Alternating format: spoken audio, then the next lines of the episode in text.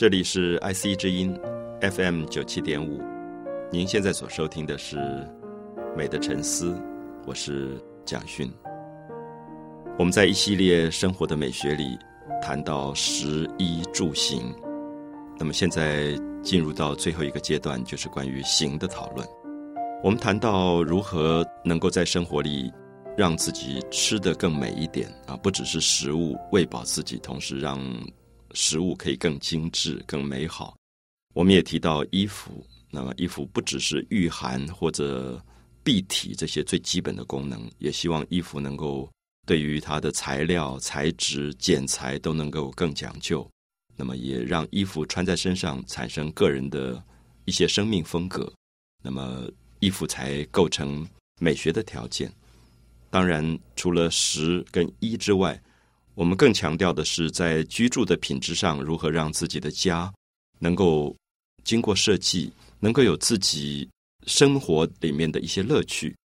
很多的朋友因为家草草率率，或者是钉了很多的铁窗，好像把自己关在一个监狱里一样，越来越不想回家了。所以，我想，如果能够把居住的品质，改善到更好、更具备美的条件，我相信家的温暖也才会产生。那么，同时我们也强调，在居住品质里面，更重要的是能够把个人的家庭美学扩大到变成最后是一个城市美学。我们所说的城市是说，今天所有的朋友大概都居住在城市里，那么这个城市跟我们是息息相关的。那很多朋友住在城市当中，在城市里上班。在城市里可能租一个小小的套房，可是心里面一直想要逃开，想要到山水里去住，想要去度假。那么，好像这个城市变成我们不得已才住在这里，因为要工作，那不得已就住在这个地方了。可是，我想在这样的情况里，如果大家都逃开这个城市，这个城市也永远不会有改善的一天。所以，不知道大家有没有发现，如果我们能够爱自己的城市，那当我们从自己的家出来之后，你不止把自己的家里面弄得很好，你打开以后，大家有没有注意到一个公寓房子里面很多的公共空间？这个公共空间其实也就是城市的开始。有时候发现有些朋友在家里面摆饰非常的讲究，所有的家具也都是名牌，那么甚至有很漂亮的酒柜、书柜，很漂亮的音响。可是发现一打开门。外面的那个公共空间楼梯角的部分堆满了一大堆的鞋子，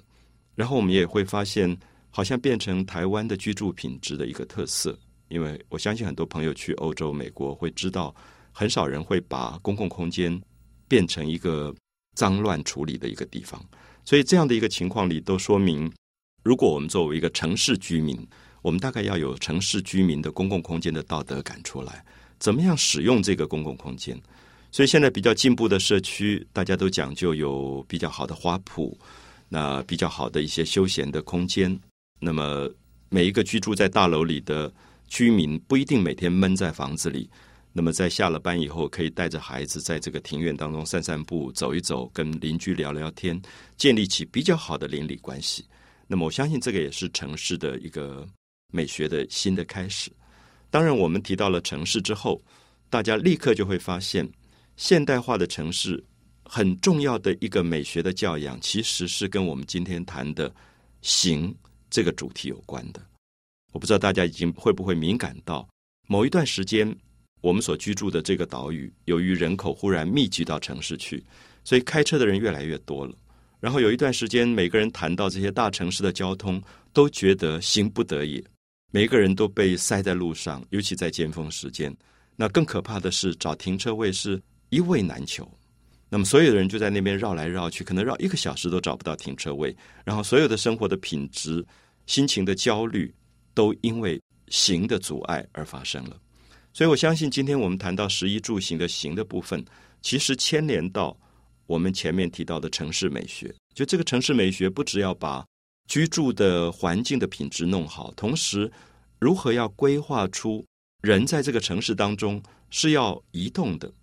所以，它这个交通的这个部分如果没有设计好的时候，它就会发生非常多翁塞的这种现象，好像我们的血管被堵住一样。所以，我想大家都了解到，西方近代的城市它在整个规划城市的社区里面，交通的部分是非常非常重要的一环。可是有时候我们会发现，不知道为什么，是不是我们的房地产的开发中间许多法规的问题，或者是政商之间的某一种不正常的关系，使得一个社区的开发案子，常常你会觉得开发了一个上千人的公寓大楼，可是没有对外交通，或者说只有一个小小的一条路。那么这种现象其实已经发生过很多次，所以。我们会发现这样的一个情况里，就是没有把行的问题考量在整个居住品质当中。所以我们一直认为，作为现代城市的居民，行这件事情的通畅是决定我们城市美学的最重要的一部分。我们绝对可以了解到，一个城市如果所有的人开车塞成一团不能动的状况，大概是没有办法谈到美这件事情，因为所有人就开始吵架。稍微一点点小小的擦撞，立刻跑到后车厢拿出一点武器，立刻就威胁对方。我们大概常常在我们的城市里发现这样的画面，而这样的画面使你觉得人变得非常的暴躁，人的心情变得非常的焦虑，人对人开始产生排斥跟仇恨。有时候我常在想，我所居住的城市是不是因为人口太多了，所以发生了这么多在形方面不美的现象？可是我再想想看，我们的城市也不过就三四百万人，比起东京，比起纽约，比起我自己很熟悉的巴黎，都已经到了一千万人口以上的城市。这些城市的形的美学不见得比我们差，至少在我所熟悉的巴黎，它有非常好的散步空间，它有非常好的自行车规划出来的步道，专门为骑自行车人规划的步道。甚至我还看到巴黎有人提了一个公事包。底下踩着滑板去上班的，当我看到那个画面，我大为惊讶。就是这个城市可以 让你觉得行这件事情，不见得都是要开车。那么，也许这会提供给我们将来台湾的城市怎么去发展，做多一点的思考。也希望我们将来能够有更通畅的、更合于美学规则的行的规划出来。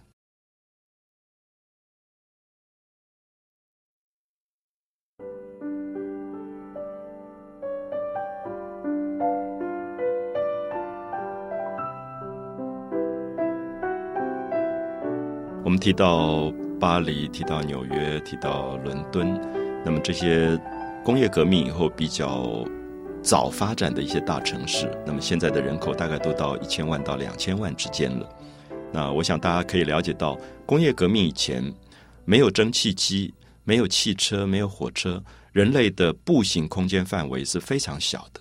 所以我常常提醒很多朋友说，如果你要了解什么叫老城市的。步行空间的格局，就在步行里面，或者骑马、骑驴子可以到达的空间的范围，你就可以到台北市来看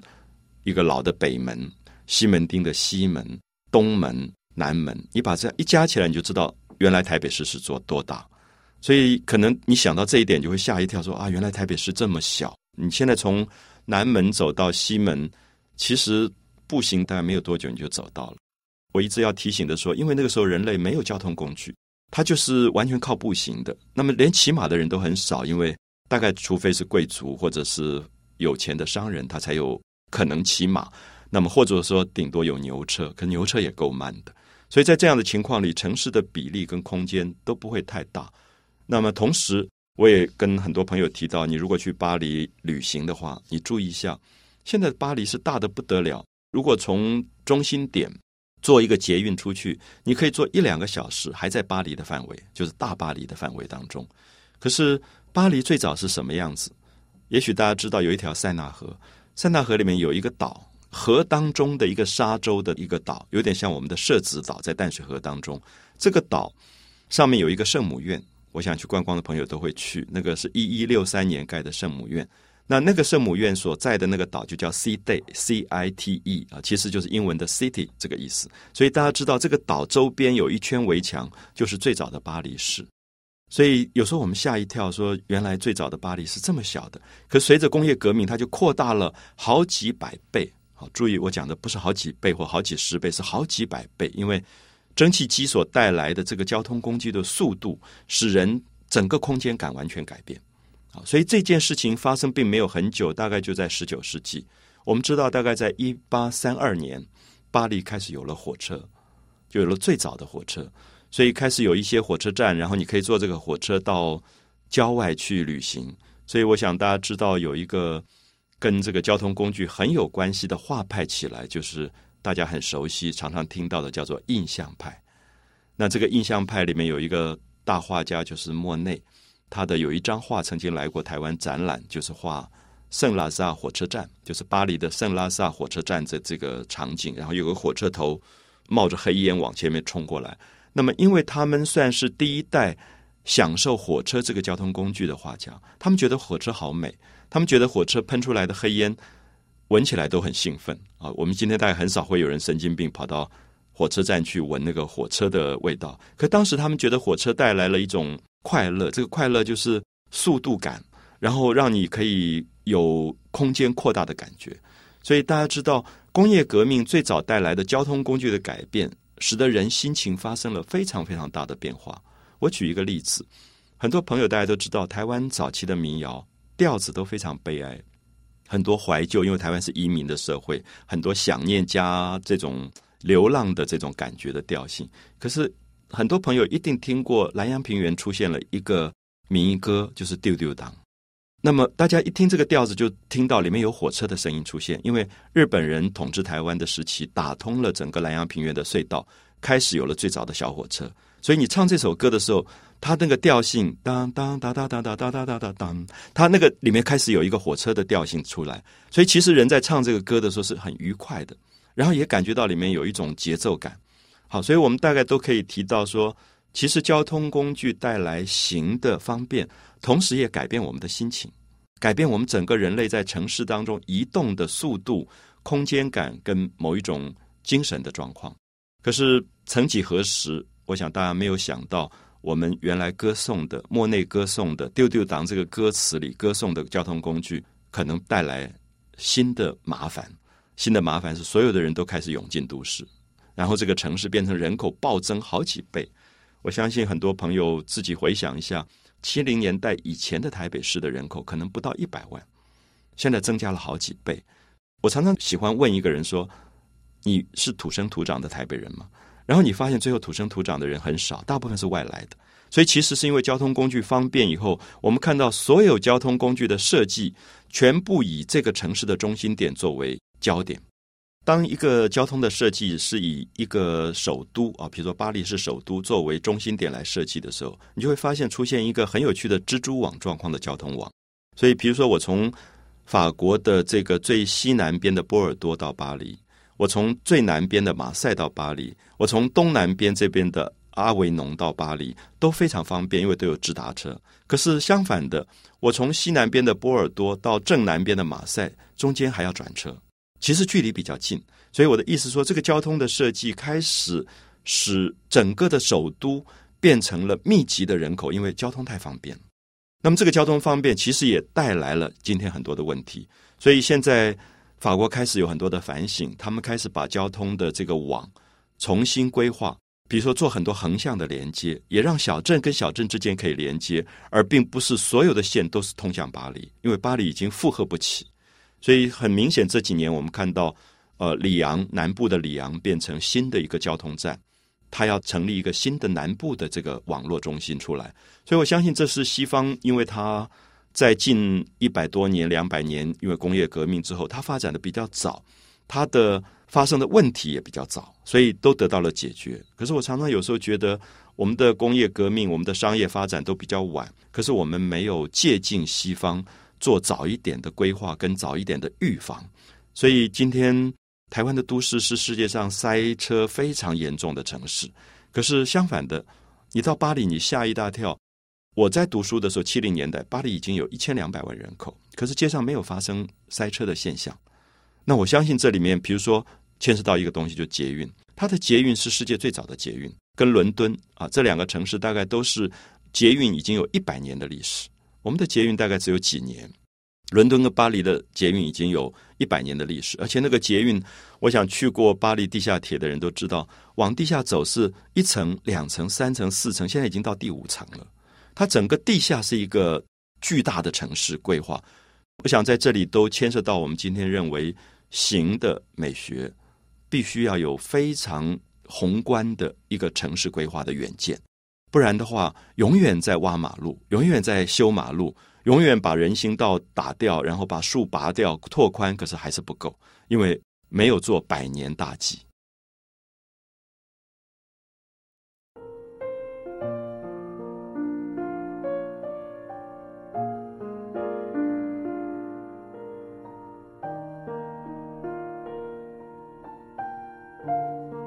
谈到行的美学，我相信很多人都会皱起眉头，大概都感觉到每天开着车子上班下班的这种塞车的焦虑，跟找不到停车位的某一种痛苦。可是我不知道，在这样的一个状况里，如果带着大家一起来做人类交通工具的一个回忆，会不会太不切实际？我说，我想做一点回忆，说我们想想看，古代的人最早他就是走路。它是靠步行的，所以那个步行本身有一个节奏，也有一个速度。所以你要再急，你的步行也急不了多少。如果你拼命的跑，最后你也累死了。所以在缓慢的步行当中，其实它可以浏览很多的事物。好，慢慢的，他有一天他懂得去控制马，他可以骑马，那速度又加快了很多。那么，所以大家知道，古代有所谓的驿站，那么这个驿站就是养快马的地方。那么传说里面，我们说杨贵妃很喜欢吃荔枝，那么她住在长安城，长安没有荔枝，所以就从广东这边送荔枝上去。那么这个荔枝怎么送上去？就是透过快马经过驿站，一批一批这样快马换。这个美丽的女人在皇宫里面早上要吃到带露水的荔枝。那么这个时候，我们知道唐朝的交通工具已经变成速度很快了。那么还有一种叫做步辇，像武则天。很喜欢从长安城到河南的洛阳去看牡丹花，所以她常常是住在辇，辇是两个丈夫的夫底下一个车子的车这个字，它是一种大车子。这个车子上有卫浴设备，有餐厅，什么都有。所以武则天常常办公是在辇上办公的。那么，我想她是一个蛮爱旅行的人。我想今天我们从陕西的长安要到河南的洛阳，距离也蛮远，也要很久。可她常常是在辇上面。来往于长安跟洛阳之间，因为东都比较温暖，花比较多，他特别爱牡丹，所以他常常就到洛阳去看牡丹。那我们也知道，这个也是一个交通工具。还有一个交通工具，可能现在很多朋友都已经忘了，人类过去常常用的一种交通工具是船。我们知道，人类过去的居住环境常常跟水有关，比如塞纳河，一直到现在都走船的。所以你会发现，塞纳河的某些区域有所谓的水村。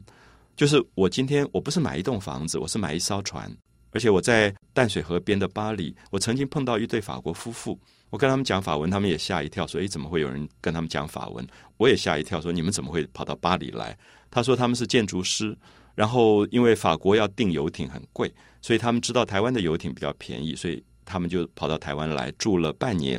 然后他们自己设计游艇，然后监督。”工人做了一艘游艇，做好以后，他们就开着这艘游艇回到法国去，整个是走水回去的。那我听到也觉得像一个神话。可是我忽然觉得，我不是住在一个岛屿上吗？岛屿不是四面环海吗？怎么我从来都没有很多船的经验？顶多就到碧潭去划划船而已。那我忽然觉得，我们的海洋、我们的河流里其实是可以走船的。那为什么我们想到的交通工具都是车子，都是不断开马路？那我们这个整个的周边的海边，现在也有人叫做蓝色公路了。为什么没有更早开发？那是不是跟过去的海防有关？是不是我们今天对海洋根本我们没有经验，没有去开拓？因为我好几次去希腊，我在希腊的时候，通常我到了雅典就上船了。而这个船是大家知道，爱琴海里面都是很多小岛。那么这个船就是晚上在船上，它会有一些课程告诉你，你下一个要去的岛。它的历史背景，它的神话故事，然后有很多的影片，然后我就睡在船上，等到黎明的时候就靠岸，然后我就上到岛上去游玩。这样一走走十几天的，就是一个 cruise，一个环地中海的一个游船。那么这种设计，我忽然就想说，台湾的交通为什么没有想到船的交通？我相信我们绝对可以有很多船的这个部分发展。我坐过台澎轮。来往于台湾本岛跟澎湖之间的船，可是，一天也就只有一班。我相信它可以变成更频繁的交通工具，因为这样的交通工具不只是一种说我要从台湾到澎湖，或者我要从澎湖到台湾，我相信里面还包含着一个交通的美学。因为我不知道大家会不会觉得，在船上看到的景象是跟坐火车、开车不一样的。我看过最美最美的高雄的落日是在船上看，就那次刚好三点钟从澎湖上船，而船在进高雄港的时候刚好是黄昏。所以看到了最美的海上的晚霞，那么这种景象让我一辈子都忘不掉。所以我会觉得，交通里面带来的美学常常给人很大很大的感动。就是尤其是一个海岛，它其实有很多可以借助于交通工具发展出来的美学规则出来。那也许提到步行，提到骑马，提到牛车，提到船，都有不同的一些交通工具里面的美的感受跟不同的节奏。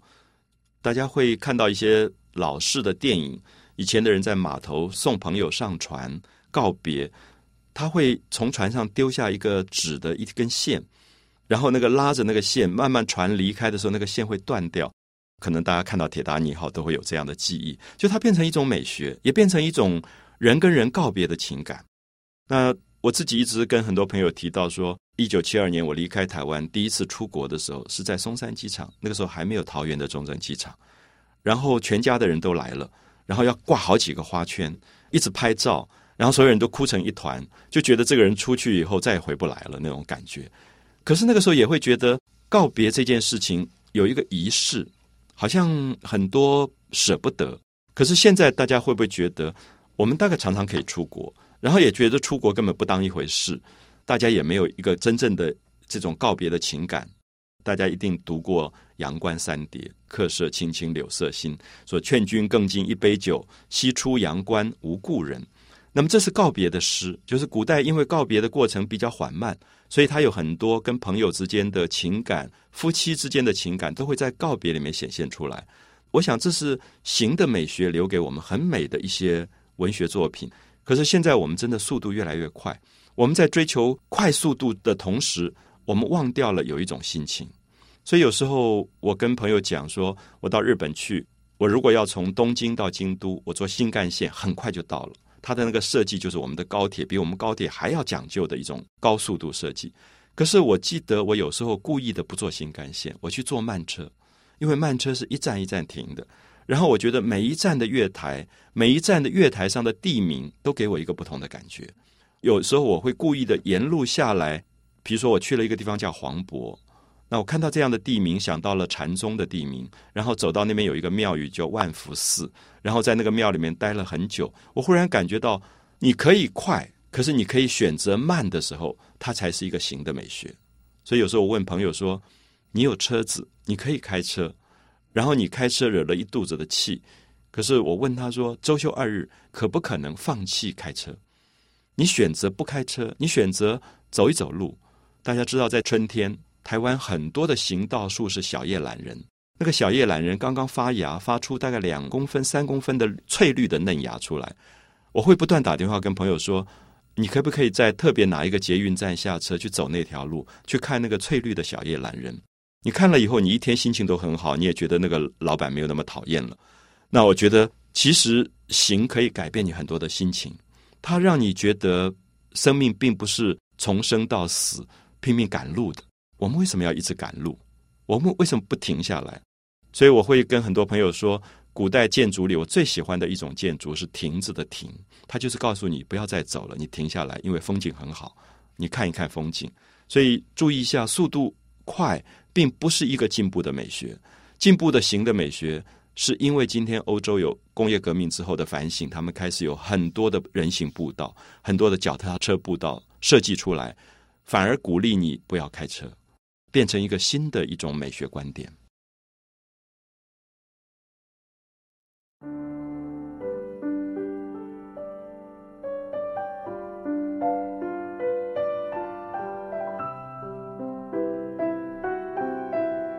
人类的交通工具。显然越来越快了，从最早的步行，到骑马，到坐轿子、坐牛车，然后一直到现代工业革命以后，产生了这种蒸汽机推动的汽车、火车，一直到现在，我想我们的交通工具，轮船也好，飞机也好，都可以在非常非常快的速度里把我们送到我们要去的地方。不晓得是不是应该感谢这样的交通工具？所以我觉得一年当中啊，我可以一下飞巴黎，一下飞东京，到处去旅行。那么也觉得自古以来，人类哪里有像这个时代这么幸福，可以同时在短促的一生当中拥有这么多生命的不同的经验？所以我相信，第一个，我们其实是应该感谢科学的。这个科学给我们带来一种全新的交通经验，一种全新的速度感。好，所以我记得我第一次七零年代到欧洲的时候，那个飞机还飞了四十小时。当然不是一直在飞，而是说，可能因为当时的飞机它的那个乘油量的关系，所以它必须不断停，在印度停过，后来又到阿拉伯国家停过，然后停了好几次转换，然后飞到伦敦，然后再转到巴黎。所以到了巴黎以后，觉得疲倦不堪。可现在我可以从台湾坐上飞机。大概十个小时多一点点，我就到了巴黎了。几乎是睡一个晚上，第二天早上黎明就到了巴黎。所以，我想这种速度的改换跟空间的改换，带给人许许多多生命经验的一个不同领域的拓宽。所以，第一个，我觉得我们应该感谢这样交通工具的改变。可同时，我也要谈的是说，因为交通工具的改变，使得我们好像可以追求更快的速度、更多空间感的转换。可是也不要忽略了，人如果盲目的去追求速度感，盲目的去追求一种空间的改换，最后其实也可能变得更为茫然或者一无所得。有时候看到有一点点假期，朋友就在规划旅行，然后希望去哪里去哪里参加一个旅行团，然后这样的一个规划的过程，当然无可厚非，因为平常上班很忙，希望能够逃开。希望能够有一个不同生活的经验的转换。可是，我想很多朋友都应该有这样的经验。有时候，一个不当的旅行的规划，参加了一个奇奇怪怪的团，然后到那边以后，一路像赶鸭子一样的拼命的赶来赶去，赶来赶去。回到家的时候，可能也觉得我到底去过那个城市没有？因为很多印象都没有。我特别要举一个例子，是大概在七零年代后期。我住在巴黎，在读书，然后我打工做当地的导游。那么刚好台湾那个时候旅行业也开始起飞，开始流行出国旅行。大概因为经济好转了以后，你才有这样的条件。可是那个时候的旅行常常是到欧洲，可能三十天一个月玩十八个国家。我想大家马上可以算得出来，三十天玩十八个国家，你每个国家大概待不到两天。所以那个时候我做的工作是巴黎的地陪。所以我早上到机场，他们可能从荷兰飞过来，或者从罗马飞过来，然后我就必须很快的跟他做一个 city t o 大概半天介绍巴黎，所以连下车的机会都很少。我就讲左边，他们头就在看左边；我讲右边，他们就看右边。我在那个反照镜里看到来自我自己故乡的这些人的时候，其实我有一种同情，就是我很想跟他们介绍巴黎，可是因为时间实在太短。所以我到埃菲尔铁塔跟他们讲埃菲尔铁塔的历史，在车上尽量讲。然后我说现在下去五分钟以后上来拍一张照片就上来，所以他们就冲下去，然后再冲上来，基本上一直在这种状况里。然后进到罗浮宫，罗浮宫大家知道有几十万件的艺术品，可是我们几乎只能看三件，就是米罗的维纳斯、达文西的蒙娜丽莎的微笑，还有希腊的那个胜利女神像。可这三件东西放的位置都离得很远，所以几乎你就看到一个团体在罗浮宫里面小跑步在跑，然后看到以后拍一张照片，赶快说走，再看下一个。那忽然我会觉得这样的旅行，这样的速度感，这样的所谓的一种对美的贪婪。对不起，我用了“贪婪”这个字，因为我觉得好像觉得来不及要看更多更多的东西的时候，其实有点像我们一直在填鸭子，并没有消化。好，所以我会觉得。我们当然感谢交通工具。我觉得交通工具帮助我们真正可以更丰富的去认识这个世界。可是不要忘记，不要变成交通工具的奴隶。有时候安排自己假期的时候，可以做更多一点安静下来的思考。我是不是要跟大家一样去挤热闹？周休二日的时候，你会发现某些我们城市的边缘的景点也挤满了人，然后所有的人到最后回到家里灰头土脸，也抱怨连连。看到的就是人头，看到的就是垃圾，然后所有的那个小吃摊挤满了，它并没有让你放松五天工作下来的疲倦感，反而增加了新的焦虑感。所以我会觉得，周休二日，如果休是要休闲的话，你一定要注意到，闲是一种自足的、充满自己选择性的满足感。那有时候我会选择，我今天不出去，我会选择在自己住宅的周边散散步、走一走，不见得一定是到挤满了人的景点。慢慢会发现，最美的台北市、最美的新竹市，可能是在礼拜天，因为所有人都跑出去了。然后我从来没有看到一个这么干净的台北，这么悠闲的台北。我可以在仁爱路上、敦化路上散散步，看到所有路边的木棉花开得很好。杜鹃花也开得很好，所以这个时候我会觉得，其实所有的美学都在于我们的心境。如果我们的心境本身没有办法维持一个比较悠闲的状况，那么食衣住行拥有再多的物质性的改善，并不见得对我们来说是一个满足感。啊，所以也许特别注意一下，人类如何在拥有最快速的交通工具的同时，要保有自己。永远可以散步，可以缓慢散步的心情，这两个东西是不冲突的。我希望台湾有更快速的高铁，我希望台湾有更快速的飞船，有更快速的交通网。可是同时，有一天我仍然会选择，我可以慢慢的走在一个城市，去欣赏这个城市的美好。因为如果不是在那个步行的悠闲当中，这个城市我只是匆匆赶过，而没有办法欣赏它的美好。美的沉思，我是蒋勋。